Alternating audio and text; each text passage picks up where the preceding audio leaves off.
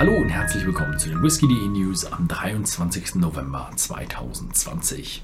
Und die erste Nachricht freut mich ganz besonders und zwar kommt der erste Whisky.de Whisky auf den Markt. Es ist nicht so, wie wir es bis jetzt immer hatten, von einer Brennerei ein Einzelfass, sondern es ist ein kreativer Whisky von uns. Wir haben den Whisky so zusammengestellt. Und er heißt Highland Kettle. Und es ist ein Single Malt, äh nicht Single Malt, ein Blended Malt Scotch Whisky. Und es ist, wie man ein Highland Kettle kennt, es ist sanft und weich. Also das ist der Tenor bei diesem Whisky. Es ist ein sehr, sehr stark Sherry-lastiger Whisky. Sehr, sehr stark auf der Sherry-Seite. Mit einem leichten, mit einer leichten Komplementierung Richtung First Fill Bourbon Fässer. Und ja, nicht kühl gefiltert, nicht gefärbt, 46 Prozent. Und gibt es jetzt im Shop bei whisky.de erhältlich. Und das Whisky, das Tasting-Video wird natürlich in den nächsten Tagen rauskommen. Mich interessiert aber auch, was haltet ihr davon? Gibt es schon zu viele Sherry Whiskys auf dem Markt oder ist das eine schöne Komplementierung dazu? Falls ihr ihn gekauft habt und das Video erst später guckt und ihn schon daheim habt, was haltet ihr denn von dem Whisky? Schreibt es einfach mal unten in die Kommentare. Gut, dann gehen wir mal weiter zu den anderen Nachrichten. Ah, es gibt zwei neue Abfüllungen von Elements of Isla. Der erste ist der LP11, ein Lafroig mit 15 Jahren, Bourbon Barrels, 52,2% ah, Volumen, 496 Flaschen.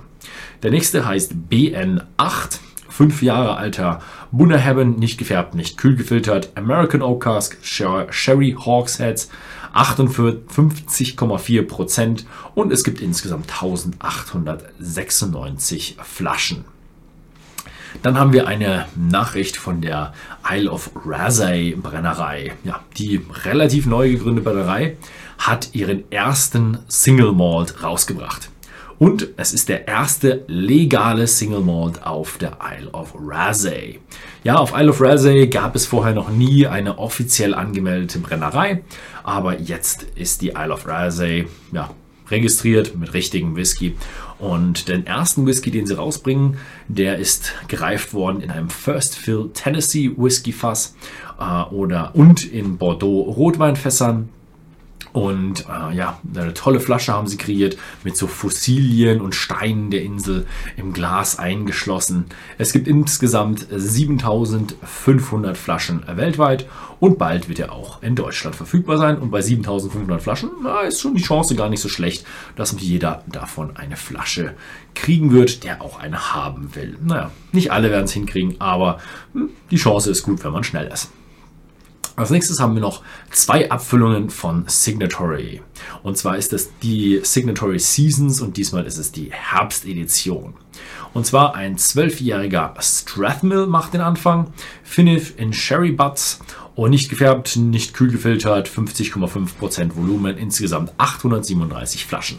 Der zweite im Bunde ist der Port Escape mit 12 Jahren, auch ein Single Malt, Refill Hawkshead, aus amerikanischer Eiche, Oloroso Sherry Butts und American Oak, Oak Solera Sherry Butts noch dazu. Ja, also eine schöne abgerundete Geschichte. Nicht gefärbt, nicht kühl gefiltert, 45,8% Und ähm, das gibt davon insgesamt 9000 Flaschen. Also kann man auch schon was bekommen. Dann haben wir noch eine Nachricht von Abelauer. Die bringen einen neuen Abelauer 14 Jahre auf den Markt. Es sind handverlesene Oloroso Sherry Fässer und amerikanische Eichenfässer, erstbefüllte amerikanische Eichenfässer. Und äh, er wird ab Anfang Dezember auch in Deutschland erhältlich sein. Dann haben wir noch zwei Johnny Walker. Das sind so Limited Edition, also da sind so, ja, wieder mal so ein anderes Label. Und zwar diesmal geht es um das chinesische Neujahr. Und dafür haben sie zwei Special Labels kreiert. Eine für ein besonderes Blue Label für 200 Pfund und eine für ein besonderes Label für einen King George V für 400 Pfund. Und die drehen sich alle eben um das chinesische Neujahr. Sie sollen international erhältlich sein. Ich gehe aber mal davon aus, dass sich der, der Großteil auf den ja, chinesischen Markt stürzen wird. Dann haben wir noch eine Nachricht von Wemmys Malls. Und zwar haben die ihr 15. Jubiläum im Jahr 2020. Und anlässlich dieses Jubiläums haben sie ein neues Design rausgebracht. Das neue Design geht auf The Hive, The Spice King und Peach Chimney, was ihre ja, ja, Core Edition, ihre Standardabfüllungen sind. Sie sind viel farbenfroher geworden, kriegen haben eine neue Umverpackung und eine neue Dekanterflasche bekommen. Sicher seht ihr hier schon das Bild. Ich habe das Bild leider noch nicht sehen können.